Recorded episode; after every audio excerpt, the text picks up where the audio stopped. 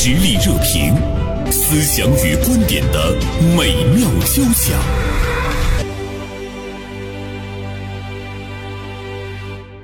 最近呢，我们看到一个数据啊，就是在一月份呢，人民币的存款增加了六点八七万亿元，同比呢多增了三点零五万亿元。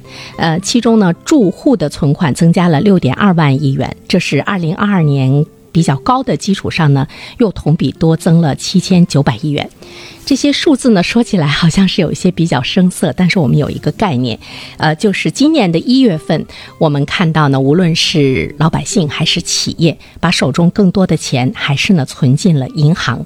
呃，我们都希望呢，二零二三年我们的经济能够有更好的一个势头，无论是在投资啊、消费啊，包括我们老百姓的收入的增长上呢，我们能够看到呢更多的希望啊。那么怎么来看这样的一个超额的储蓄？那么这种超额的储蓄现象在今年会不会呢延续？今天我们就来和大家聊一聊这方面的话题。好，介绍一下我们今天的节目嘉宾，一位呢是大连晚报名笔实现今天的执笔人孙广阳，还有一位呢是来自于东北财经大学金融学院的刘岩教授。二位早上好。哎，早上好。早上好啊！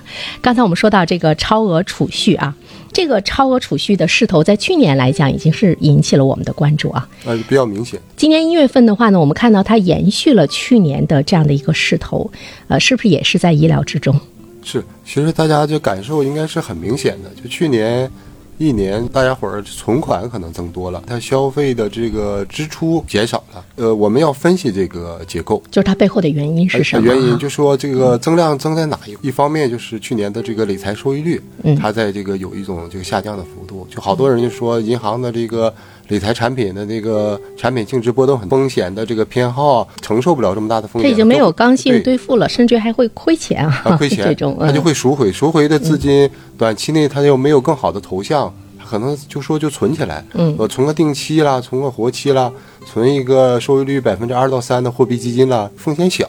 再一块就是，呃，疫情期，呃，好多场所它有风控，大家就说我想花钱，说做个美发啦，我吃个饭啦，但是这个门不开，本来是消费需要花出去的，现在我就暂时先存起来。嗯，啊，对各种各样的情况。但是呢，我们也都知道，你看去年十二月份这个风控已经解除了。呃，其实，在那个阶段，我们对未来充满着无限的这个期待和信心。那么，今年一月份呢，我们期待的呢是，哎，老百姓的去一些消费场所呀，它应该是有这种消费的释放了啊。呃，刘教授，呃，就是您怎么来看？比如说，在一月份，我们还是延续了二零二二年的超额储蓄的现象。我个人认为，就因为呃，随着我们国家这个疫情政策的一个优化呀，虽然我们解除了，但实际上大家可能都经历过一段寒冬，每个人都可能有。有所谓的阳康的一段，就是它没有迅速的见到效果。第二个呢，我觉得还有一个最主要原因，就是大家对未来的预期，这个是很重要的。如果就是人们对未来的预期不好的话，那么他会持续一个持有一个非常悲观的一个态度，那这种态度就会影响着他的消费啊，他的投资啊，啊，这是一个人们的。预期，我们好像是一直在等待着一个靴子的落地哈，对，就是才能够确定我们对未来充满着信心。刚才刘教授实实际上就做了一个很形象的一个比喻，嗯，就是人的这个身体如果经历过一场这大病之后，它有个康复的一个过程。其实家庭的这个，不管是存款啦、支出、投资来说，也都有一个经历过阵痛之后。它资产负债表会有一个收缩的过程，你要再要它做这种扩张性的这种，我去花钱，我去投资，它会掂量掂量，看未来，未来它会看收入预期。呃，他要把钱存进来的钱拿出来的话，我要去买理财，我还得关注今年理财的收益率是不是好。还有一点没讲到，就是说去年的有一部分的这个存款的这种来源来自于一部分高收入群体，他做资产配置的话，就是房地产是一大块儿。大家也能感受到，从二一年来说，这个国家进行这个房地产调控以来啊，整个楼市的这个价格它是在波动的。包括就说这个房产未来的这个市场的走势，大家预期不确定。本来我可能明年呃去年二零二二二二年我需要买房，但是考虑到多种因素的话，他可能把这笔钱先存起来。一月份过去了，其实二月份也即将过去了。这个里面我们对未来来说，这个超额储蓄的这部分钱能不能大家拿出来？刘教授，其实我们更加关注到的还是一个未来的信心、居民的信心、企业的信心，他对投资和消费。哎，起到的这这个作用是毋庸置疑的。嗯，这肯定是非常重要的。我是觉得哈，都需要一段阵痛。那我们说，虽然从短期来看，它会影响到我们整个的消费啊、投资啊，但是从长期来看，这钱你不还是放在银行了吗？那这个钱有会有我们的金融机构。去使用它，投到实体经济，最终钱肯定会流到实体经济的。再加上，无论从国家的主体或者我们的那个监管呐，我们的政府啊，都不断的出台各种好的政策支持，像我们的促民生啊、保就业呀、稳增长啊。那在这种政策的带动下呢，我相信哈，经济一定会回暖的。回暖之后呢，那不管是我们的理财市场也好，投资市场也好，一定会有一个相对二零二二年来说。有一个好的一个收益的，那这个时候呢，人们的预期好了，企业的预期好了，那这个钱流动起来之后呢，我相信，二零二三年下半年我们肯定会有一个春天的到来。这个时间到底会有多长？会不会是在二零二三年，或者是在二零二四年？其实现在我们的这个消费呢，它出现了一个收敛的这样一个行为。嗯，现在大家其实心中还有很多的不确定性，比如说我们这个新冠疫情，大家还在想三月份会不会又会有一波的发生啊，什么什么等这些方面，可能都呢会制约着。啊，人们的这样的一个消费。那说到这儿的话呢，我觉得在直播间也搞一个小小的调查。二位在今年有消费计划吗？呃，有啊，还是旅游吗？呃，旅游是一个首要的。对，年假休，年假不休就有点吃亏呀。啊，呃，再一个其他的，就说消费所计划的的的看，就是说将来整体的这个形势。啊，比如说他还是要要要看一下整体的形势。包括我有部分存款可能转到理财了，嗯，理财收益率怎么样？收益率好的话。我的这个可能会投入更多，就是投资啊，再投资，对，做一个再投资。刘教授，您呢？嗯，我可能跟我们那个光阳啊不太一样哈，因为我的情况比较特殊。呃，我孩子今年六年级了，哦，可能面临着初中选择学校的问题，那我可能就会有一个刚性的需求，我会购房是我。目前这一段时间内必须要做的一件事，学区房对，嗯，然后呢，像旅游这种计划呀，会慢慢提上日程，也会有所安排。所以说，呃，在这个地方哈，可能每家或者说每一个个人、家庭、企业都有不同的安排。但就是我所想说的，就是以这一段缓冲期过后哈。然后这个我们的恢复，无论是从你的资金的使用的恢复，还是说你对生活的一个向往，人们都会有一个新的变化。只不过就是时间这个长短的问题，春天什么时候到？因为我也跟很多人在聊啊，我们也很关注这个事儿。中央会议也提到了，说预计今年我们的 GDP 的增长是百分之五。那这百分之五其实已经基本上会恢复到疫情之前的一个状态，大家就不要过于悲观。因为过于悲观的话，我觉得我们的幸福感会是降低的。悲观、焦虑其实对我们自身是一种消耗。有的时候，你你会有意识的去限制你的消费行为，因为你对未来不确定性嘛。比如说，你想出去吃饭，你想去买一个大件儿，想出去旅游，你会觉得，哎呦，未来什么怎么样？你你会你会限制一下。但是这种限制时间长了之后，人们其实他会感觉到一种压抑，它需要释放。释放的过程中，我可能。以前常态的两三次的消费，我可能减为一次。我们是需要的，所以我觉得从这个角度上来讲，它由呃消费的收敛到消费的这个扩张，可能这个时间也未必呢会是那么长。嗯，不会不会那么长。我我个人感觉哈，当然这只是我个人的感觉。对，我觉得呃，可能从中旬或者是开始哈，这个势头就会很明显啊。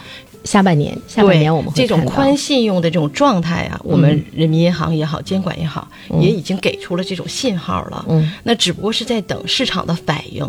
我个人觉得还是比较乐观的，嗯，是比较乐观的。我们在说到这个储蓄，其实不单单是关注的是我们居民，包括呢企业，如果手中有盈利的话，他们有进行再投资。那么他也是把钱更多的存到了这个银行中，我们才会看到这个超额的这个储蓄是不断的增长啊。就是来看这个企业的生产和老百姓的消费，它应该是相互促进的。如果老百姓不消费的话，企业的生产活动肯定就会受到制约。话呢，我想跟二位探讨的就是，目前来说，比如说我们的这个内需的启动，呃，如果我们一直等着老百姓把这个钱从这个银行中拿出来，这个等待。它是更主要的呢，还是说我们应该有一些措施给老百姓信心，把它的这个启动给带动起来？这个措施，您说这个这个很重要，因为就是国家你得有一些配套的这些措施。就具体来说，比如说你的这个车市，就说今年就说大家就是也比较关注，就是车辆购置税的问题。去年是拉动了一波，呃，购置税减半。呃，今年如果说经济形势的这个呃考量，会不会把这个政策重启？嗯这样也会带动一波消费。就去年年底已经结束了，结束就今年能不能给它能能再再继续再？对再来一波？包括新能源那个补贴的退坡，嗯你今年能不能恢复？再一个就是咱说这个地方政府的这个消费券，个人期盼啊，老百姓期盼，就说能不能多发几轮？我们可能都有购买的需要，这个月可能计划孩子过个生日。或者爱人有个什么纪念日的哈，就是大家买个东西，正好你有消费券，我可能会消费升级一点儿。本来买一个八百块钱一个礼物，有个消费券，我能买个两千块钱的，是不是？撬动一下对对对对对消费券这个的话呢，我个人也是比较期待，因为以前我们会看到它会集中在什么春节呀、或者是在这个正月十五之前，这个消费券的发放还是呢力度比较大，而且我们能够抢到的容易度也是比较强。如果它全年都有这样的一个带动的话，刘教授，您说这个他对这个消费的启动，那是肯定是有很大的益处的一个帮助的。就我个人而言啊，过年的时候，嗯那个云闪付那个消费券哈，嗯我就用的非常充分，一张券我都没有浪费。就再回到我这个专业上，我来说一句，就是我们说啊，拉动经济的三辆马车呀。消费、投资、出口。对，那现在我们唯一能依靠的哈，可能由于国际关系的一个变化比较微妙哈，我们不去谈它。但是说，现在现阶段切实可行的一个就是消费，第二个就是我们的投资投资。所以这两大块儿是接下来一段时间内我们比较，如果要想要经济的。持续增长，或者是让人们对预期有一个改观的话，那这两个是我们主要的一个路径。刚才我们说到的政府发放消费券等等各个方面，呃，是不是也是政府投资的一个方式？是，肯定是。肯定是。因为它是促消费嘛，因为嗯我们国家一直从二零二一年的时候就提到一个新的发展格局，叫以国内循环为主，国内国国外双循环嗯这样的一个新的发展格局。那也就是说，当时国家就已经有这个说我们要促消费，以消费拉动内需。当你消费了，然后。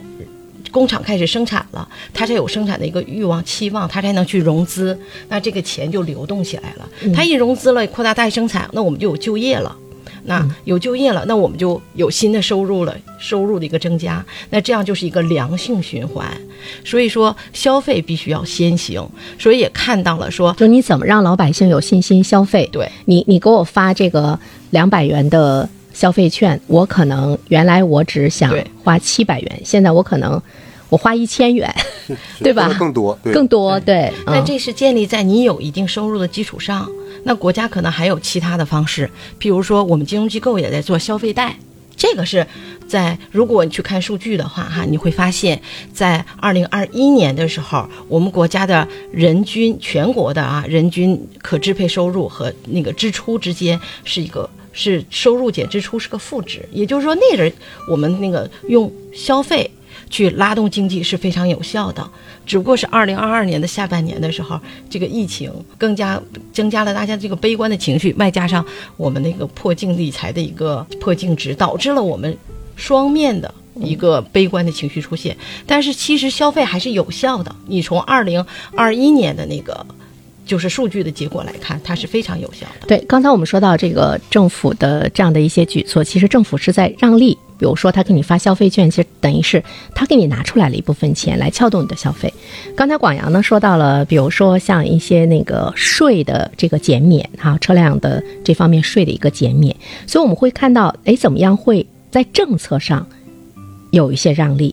呃，这个呢也是来政府就是来来启动投资、启动消费的一个点，比如说房地产。呃，现在大家会是比较关注房地产能不能起来，更好的来看到人们对未来的一个信心。房地产政策目前的这个全面放开，也是说已经是回到了二零一六年的宽松的政策。这个是不是就是它在哎这些政策方面也是在逐步逐步的想要启动消费？对，从去年实际上从去年下半年开始啊，呃，整个这个房地产这个政策周期实际上已经转转向了，它在不断的这个给这个楼市，就是专业术语叫做注入流动性。呃，实际上从我们那个居民的感受来说，呃就是购房者的感受来说，呃，尤其是刚性需求的，就像刘教授他有学区房需求。对，一会儿让刘教授讲讲。再有个分类就是他有这个这个改善性需求，也有刚改的。他就说到了一定年龄段了，他以前住的七八十平的房子，那个一家两代三代哈、他可能要住更好的这个舒适的条件。这方面就国家就是在这个呃这个这个首付啦，包括这个公积金贷款方面，包括就说这个呃这个对对房屋这个一套二套房的认这个认贷认房的门槛上，它都在做降低。对，呃，政策不断的在在那个，也都是为了刺激大家，就是抓紧去进入楼市，然后把嗯这个住房这块儿这个消费或者这个这个大，这属于叫大力投资哈，对，让大家感觉到说，哎，这个时候的政策是最宽松的，是。我要去，我要去抓住它。对，刘教授，您在看这个学区房的时候，因为您是这方面研究经济的专业人士，你是不是也是要要去瞄准一个什么时候出手是最合适的？我怎么样能够找到一个最低点，而且我要享受各种各样的政策？这肯定是啊，嗯 因为恰好哈，呃，我孩子今年六年级，其实我在他四年级的时候，我就一直在看房。哦，一直没出手，没出手对了，对我也也我我觉得我还是挺明智的。并且嗯。目前来看，就说这个咱现在这个利率政策啊，嗯，应该是呃一个历史时期应该是最低的一个利率水平，最低啊、对。最近其实我们大连还有一个非常好的政策，就是公积金。公积金的还贷，它有呃，就是非常利民。就是如果你有那个商贷的话，来进行这个公公积金的那个偿还，甚至于可以用公积金里的钱，让你把商贷中的这个呃贷款的余额可以提前还贷。我觉得这个都是呃在启动大家怎么样把我存在哪怕公积金那个库里的，包括银行里面的那个钱，给它拿出来，这个也是一个消费嘛。对，包括就说原生，就是咱节目之前您也说了，就是说，呃，外地有些政策就是针对这个二孩儿、三孩儿，嗯。他在买房的过程当中都有一定的优惠。对。实际上国家这相当于国家一个政策工具包，嗯。它有组合权。嗯。这个就是现在对人口这方面，国家的这个呃这个鼓励生育也是一也是一个需要发力的。杭州嘛，生三个孩子两万，但是他我我跟我跟刘教授也在聊，其实杯水车薪啊，但是他总比不给你强。对，是的它它和这个房市的这个消费，他就配套起来了。对，一个孩子可能我是两室，对两个孩子我就得三室，是三个孩子可能是四室，这种改善性住房，对要求会提高。对，它让老百姓形成了一个自然的增长。对，对，就是我孩子多了，我肯定要考虑到我买的房子要大啊。大，然后就是你多生孩子，你在买房子时候给你多的优惠。对呃，对，嗯，但是我觉得吧，我我个人觉得杭州是一个非常富裕的城市对哈，对，呃，不过呢，在鼓励生孩子这一方面的政策的力度还不是很大。那更别说其他的一些城市，比如说包括我们东北，就是现在我们真的是人口，人口负增长。我们需要娃娃，你知道吗？对对他如果是说二十万，我觉得这个力度就更大了。嗯，这但这个对财政来说要求有点大。是，所以我们回到这个财政的话，其实政府这几年也是比较难。嗯，对，特别难，嗯，也看到在启动市场方面，呃，也是呢，这个下足了力气。那么从百姓的角度上来讲，就是我们考虑我们小家的时候，我们是不是也要考虑一下大家？会，我我我经常会这么说。嗯，就是出去，因为我跟我我我母亲今年七十多岁了，和父亲他们的消费观和我是不一样的。嗯，然后我经常说，我说我们必须啊，因为我知道消费带动拉动需求。是是我说我们去消费哈，不是单纯的享受，我们是在什么为国家经济做贡献。嗯其实是这样的一个观点。它绝对不是一个特别大的一个口号，对真的是只有大家好了，小家才好。是这样。对，所以在这里面的话呢，我们会看到超额储蓄的这个数字出来之后哈，我也在想说，哎，我们媒体不断的在报道这个数字，它其实会给人们带来一种从众的一个引导。你看，比如说，我们现在看到我们的生活中那种中高收入阶层，他们是超额储蓄的最大的贡献者。